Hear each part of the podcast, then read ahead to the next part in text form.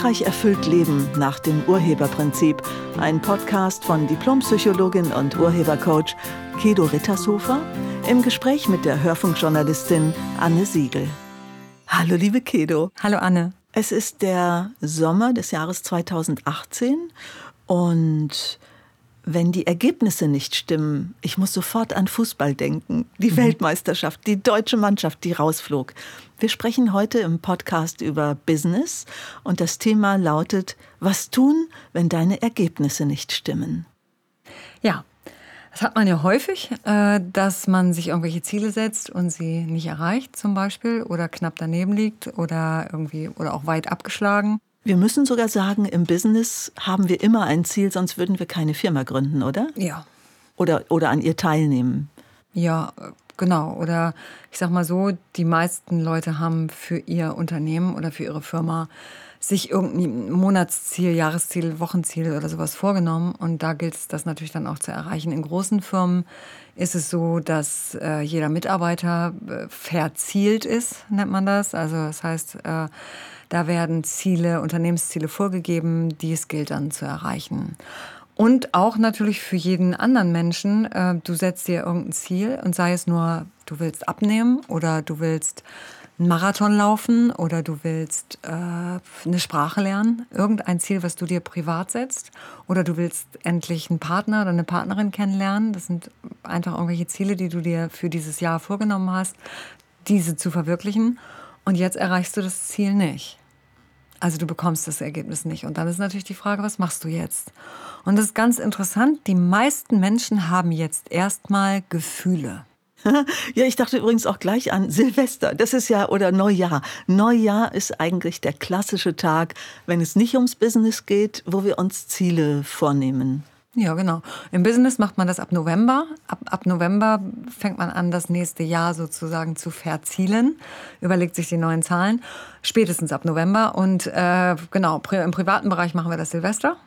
Ja, nur wenn wir ein Ziel nicht erreichen, dann haben die meisten Menschen erstmal negative Gefühle ja, sie denken selbst, sie sind vielleicht ein Versager oder ein Loser oder ich habe abgelost oder wie scheiße ist das denn, um es mal sehr deutlich zu sagen. Also ich bin schlecht, weil ich es nicht erreicht habe. Selbsthass also. Selbsthass, was, ja. weil sie einem Irrtum unterliegen. Und dieser Irrtum heißt, dass mein Ergebnis würde irgendwas über mich persönlich aussagen.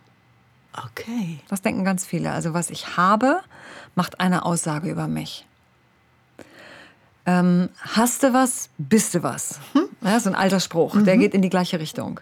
Hast du nix, bist du nix. So, das heißt, wir sind konditioniert ähm, durch Erziehung und Schule, dass wir irgendwann eine Verknüpfung ähm, äh, gemacht haben zwischen unseren Ergebnissen und uns selbst. Und diese Verknüpfung, die stimmt einfach nicht. Das ist wirklich Schwachsinn. Und doch glauben das ganz viele. Sie glauben nämlich, wenn ich eine sechs im Zeugnis habe, dann bin ich schlecht. Und wenn ich eine Eins im Zeugnis habe, dann bin ich gut. Und das stimmt nicht. Wenn ich eine Sechs im Zeugnis habe, dann habe ich eine Sechs im Zeugnis. Das ist erstmal das Ergebnis. Das heißt, ich habe in einem Fach nicht die Bedingungen erfüllt für eine Eins. Aber ich habe die Bedingungen für eine Sechs erfüllt. Was ist die Bedingung für eine Sechs? Nicht lernen. okay, ja gut, das und, leuchtet sehr schnell ja, ein. Und vielleicht ja. auch nicht zum Unterricht gehen. Mhm. So, und auf keinen Fall mitmachen und nicht aufpassen. Das sind die Bedingungen für eine 6. Und die Bedingung für eine 1 ist das genaue Gegenteil. Ja, also lernen, zuhören, mitschreiben, lesen. So. Und es gilt, also für Ergebnisse muss man Bedingungen erfüllen. Wenn ich, wenn ich Abitur haben will, dann ist es wichtig, dass ich die Bedingungen für dieses Abitur erfülle. Wenn ich segeln will, dann brauche ich zumindest hier in Deutschland einen Segelschein. Das ist eine Bedingung, also eine Voraussetzung, die ich erfüllen muss. Das, das ist eine Bedingung, Voraussetzung. Und wie gesagt, für jedes Ergebnis muss ich Voraussetzungen, genannt Bedingungen, erfüllen. Wenn ich also ein Ergebnis nicht erreicht habe, was heißt das? Das heißt nichts anderes, als dass ich die Bedingungen nicht erfüllt habe. Ganz genau. Okay. Mehr heißt das nicht. Könnte aber auch heißen, nochmal angesetzt daran, dass die Bedingungen nicht stimmten, oder? Ja, es gibt ja auch bestimmte Sachen, da kenne ich die Bedingungen noch nicht, die muss ich rausfinden. Ah, okay. Ja, ich muss erst mal rausfinden, wie geht das, weil das vielleicht noch niemand vor mir gemacht hat. Heißt, betriebliches Neuland ist immer, ich kenne die Bedingungen nicht ja, alle. Ja, ganz genau. Ja. Ich kenne die noch nicht. Äh, irgendein neues Produkt, was ich entwickeln will, da kenne ich überhaupt noch gar keine Bedingungen. Da muss ich ganz viel ausprobieren. Stimmt, und Risiko gehört immer zum Unternehmertum. Ja. Okay. So, und wenn ich dann ein Ergebnis habe, dann kann ich mir das angucken und sagen, okay, was hat dazu geführt, dass wir es jetzt so haben und nicht anders? Also man nennt das Ergebnis, Erkenntnis. Das mache ich, indem ich es betrachte und mir anschaue, woran liegt es, und dann Korrektur. Super. Ja, und das Spiel nenne ich auch so, das nenne ich Ergebnis, Erkenntnis, Korrekturspiel. Das ist etwas, was, was es gilt, sich anzueignen und zwar am besten jede Woche, weil man ja auch Zwischenziele sich macht. Gerade im, im frischen Business, sage ich mal, als Start-up ist ganz wichtig, dass ich mir Zwischenziele setze. Bis wann will ich was erreicht haben und immer wieder gucke, durch die Zwischenziele bin ich noch auf der richtigen Spur. Also bin ich noch auf dem Weg zu dem Ziel, was ich eigentlich vielleicht in drei Jahren erreicht haben will. So, und diese Zwischenziele geben mir an, ob ich noch auf dem richtigen Weg bin oder ob ich abgedriftet bin. Und dann muss ich korrigieren. Also ich muss den, ich muss irgendwie meine Richtung korrigieren. Und äh, wenn ich mir nur ein Ziel setze und dann äh, packe ich dieses Ziel, schreibe ich mir auf und dann tue ich das in die Schublade und dann mache ich nichts entsprechendes, dann werde ich das natürlich auch nicht erreichen. Erinnert mich ein bisschen an Samuel Beckett. Äh, scheitern, wieder aufstehen, besser scheitern. Bloß hier ist die Bewertung drin. Ne? Also da ist diese Korrektur. Du machst ja übrigens auch nichts anderes im Sport. Wenn du sagst, ich bin eine Formel-1-Fahrerin, ja, gibt es mhm. leider nicht, ich bin Formel-1-Fahrer. Ähm, ich habe nicht das Ziel erreicht, das ich haben will, dann wird am Wagen nachjustiert, es kommen andere Räder ran, das Chassis wird leicht geändert. Eigentlich machst du da nichts anderes. Oder wenn mhm. du ein Produkt verfeinerst, machst du es ja genau im Grunde so. genommen auch so. Ja, genau. Und du hast nie die Bewertung dabei, die wir als Menschen uns aber damit glauben, reinholen zu müssen. Das ist ja eigentlich spannend spannend. Ja, und das ist so interessant, wenn man mal anfängt herauszufinden, wozu machen Menschen das? Also wozu machen wir uns zum Beispiel runter, wenn wir ein Ergebnis nicht erreicht haben? Das ist eine gute Frage. Es gibt keine Antwort von meiner Seite dafür. Okay. Ähm, die Antwort ist, äh, ist auch, äh, es gibt mehrere Antwortmöglichkeiten an der Stelle. Also entweder wir machen uns runter, weil wir gelernt haben, dass wir unter Druck gut funktionieren. Aha. Das heißt, wenn ich mich selbst runtermache, erhöhe ich meinen Eigendruck und hoffe, dass ich dann funktioniere.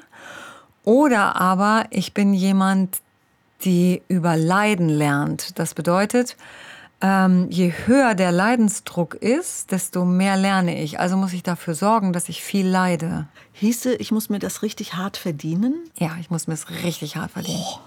Ja, das kann auch sein. Bis die Finger bluten. Ja, genau. Und bei einigen ist es auch das, wenn ich mich jetzt schon mal runter mache für ein nicht erreichtes Ergebnis, dann sehen die anderen schon, wie schlecht es mir geht. Und dann hauen die vielleicht nicht mehr auf mich drauf. Das heißt, ich mache mich selber zum Opfer. Ja, klar. Aber ich bin ja Täter und Opfer. Ja, es ist nur besser, wenn ich Opfer bin. Weil dann habe ich mehr Mitleid. Also natürlich habe ich das Ziel nicht erreicht. Sagen wir mal, ich habe mir vorgenommen, ähm, ich will bis zum Sommer eine gewisse Kalorienzahl abgenommen haben. Nee, Kilogrammzahl. Eine gewisse Kilogrammzahl will ich abgenommen haben bis zum Sommer. Daran sieht man, wie fern dir das übrigens liegt. ja. ja, und dann äh, habe ich es jetzt nicht geschafft. Also wir haben Sommer und ich habe immer noch, oder ich habe sogar zugenommen. So, jetzt habe ich das aber großspurig erzählt am Jahresanfang. Ich habe also allen Freunden und Bekannten gesagt, ich habe bis zum Sommer 10 Kilo von mir aus abgenommen. Und jetzt habe ich aber nicht 10 Kilo abgenommen, sondern ich habe noch mal 4 Kilo zugelegt. Und alle wissen, ab 1. August wollte ich das und das wiegen und jetzt wiege ich das nicht. Und dann ist das Beste, was ich machen kann, heulen. Weil ich bin so erschüttert und alle müssen mich trösten. Ja. Dass bitte, bitte keiner jetzt sagt, wie, du wolltest doch 10 Kilo abnehmen. Und dann sehen die alle schon, dass es mir ganz schlecht geht. Und dann äh, zeigt keiner mehr mit dem Finger auf mich. Das kann auch dahinter stecken. Mhm, mh. Ja, nur alles das bringt uns nicht weiter. Okay. Also jetzt müssen wir erstmal gucken, hast du wirklich, hast du wirklich die Absicht, 10 Kilo abzunehmen, wenn wir das Thema nehmen wollen? Ist das, willst du wirklich dieses Ziel, was du dir vorgenommen hast, willst du das wirklich erreichen? Dann brauchst du noch ein dahinterliegendes Wozu. Weil nur abnehmen reicht nicht. Das ist wie Geld um des Geldes wegen. Ne? Es ist Ganz im genau. Grunde genommen auch hier so. Das ist Ja, auch hier so. ja. Du brauchst noch eine weitere Absicht. Also wozu willst du abnehmen? Weil du, keine Ahnung, weil du einen Marathon mitlaufen willst oder weil du wieder locker die Treppe hochkommen willst, weil ihr keinen Fahrstuhl habt oder weil du endlich wieder in Größe 38 reinpassen willst, weil deine Tochter heiratet und du hast dieses wunderschöne Kleid und das willst du endlich mal wieder anziehen. Du brauchst irgendein Wozu. Und, oder du willst aufhören zu rauchen und hast es bis jetzt nicht geschafft, dann brauchst du auch ein Wozu nicht mehr rauchen. Sonst wird das nichts. Und dann kann man gucken, okay, und was hast du bis jetzt probiert auf dem Weg dahin und was gilt es dann jetzt zu verändern? Also wo müsstest du korrigieren? Beim Abnehmen beispielsweise, was isst du noch oder wie isst du, wie ist dein Essverhalten und dann kann man da korrigieren. Das ist eben Ergebnis, Erkenntniskorrektur. Und wenn ich mich runter mache, dann bündel ich meine Energie auf mich selbst und dann kann ich nicht, nichts mehr verändern.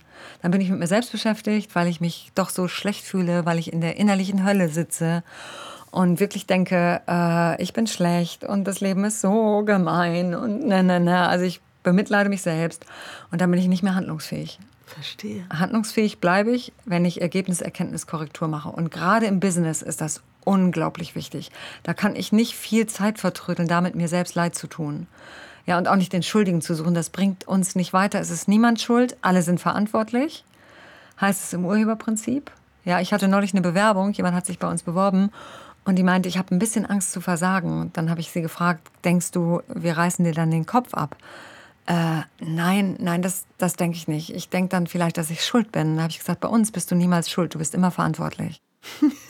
Das Gesicht hätte ich gerne gesehen. Fand sie auch sehr lustig.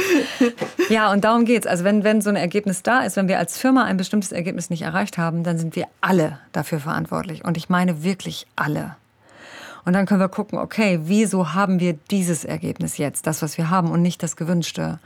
Und was hat dazu geführt, dass wir dieses Ergebnis haben? Also an welcher Stelle müssten wir vielleicht in Zukunft was verändern, sodass wir dann den richtigen Weg gehen? Also den Weg, den wir gehen wollen. Und das ist letztlich alles im Bereich Du hast mit dieser Antwort halb schon meinen Gedanken, den ich noch dazu hatte, übersprungen. Ich wollte dich tatsächlich fragen, Kedo, funktioniert das genauso im Einzelcoaching sozusagen dann in der Firma wie im Team? Hast du gerade schon beantwortet. Letzte Frage von meiner Seite an dieser Stelle.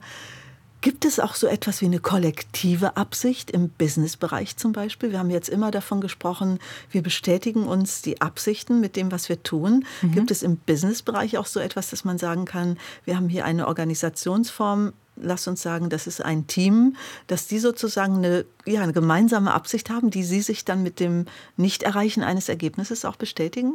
Ja, Sie haben die gemeinsame Absicht, das Ergebnis nicht zu erreichen. Allerdings sind die Begründungen dahinter immer individuell.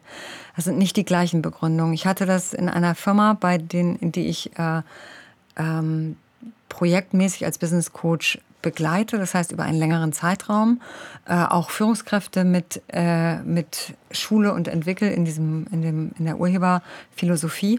Und ähm, sie haben das Jahresziel nicht erreicht. Also sie sind um 10 Prozent unter dem Jahresziel geblieben, was sie erreichen wollten.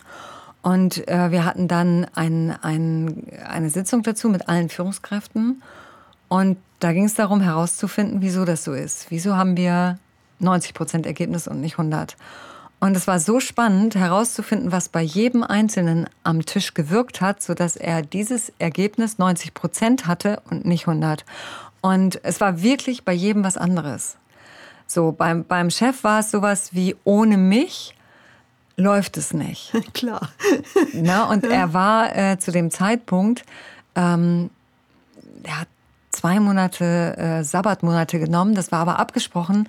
Das war völlig klar. Er geht zwei Monate. Die wollten irgendeine Weltreise machen und mit seiner Frau. Es war alles abgesprochen und der zweite Geschäftsführer hat den Laden auch weitergeführt. Also, aber er selber als Inhaber und äh, er selber hat tatsächlich bei sich gedacht, ohne mich läuft es nicht. Und mit diesem Ergebnis 90 Prozent wurde genau das bestätigt. Ist ja irre, wo vielleicht ja auch die Angst dahinter steckt, wenn ich weg bin und der Laden läuft, vielleicht brauchen die mich gar nicht mehr. Ganz genau. Wie spannend, wie spannend. Ja, und das gilt es dann halt miteinander aufzulösen. Und so haben wir bei jedem Einzelnen geguckt und bei jedem war etwas. Also beim Chef war das und bei dem äh, Geschäftsführer war was anderes und so weiter. Also bei jedem Einzelnen da im Raum, und wir hatten 20 Leute, gab es ein, eine Absicht für nicht 100 Prozent. Und nachdem das klar war, konnten wir uns fürs neue Jahr neu ausrichten und sagen, okay, und dieses Jahr machen wir 100 Prozent und korrigieren frühzeitig. Ja, und das haben sie dann halt umgesetzt. Hast du nicht einen der spannendsten Berufe, die es überhaupt gibt? Ja, ich habe den geilsten Job der Welt. Kedo Rittershofer, danke für deine Erkenntnisse und dass du sie mit uns und mit mir teilst. Danke. Sehr gerne, danke dir.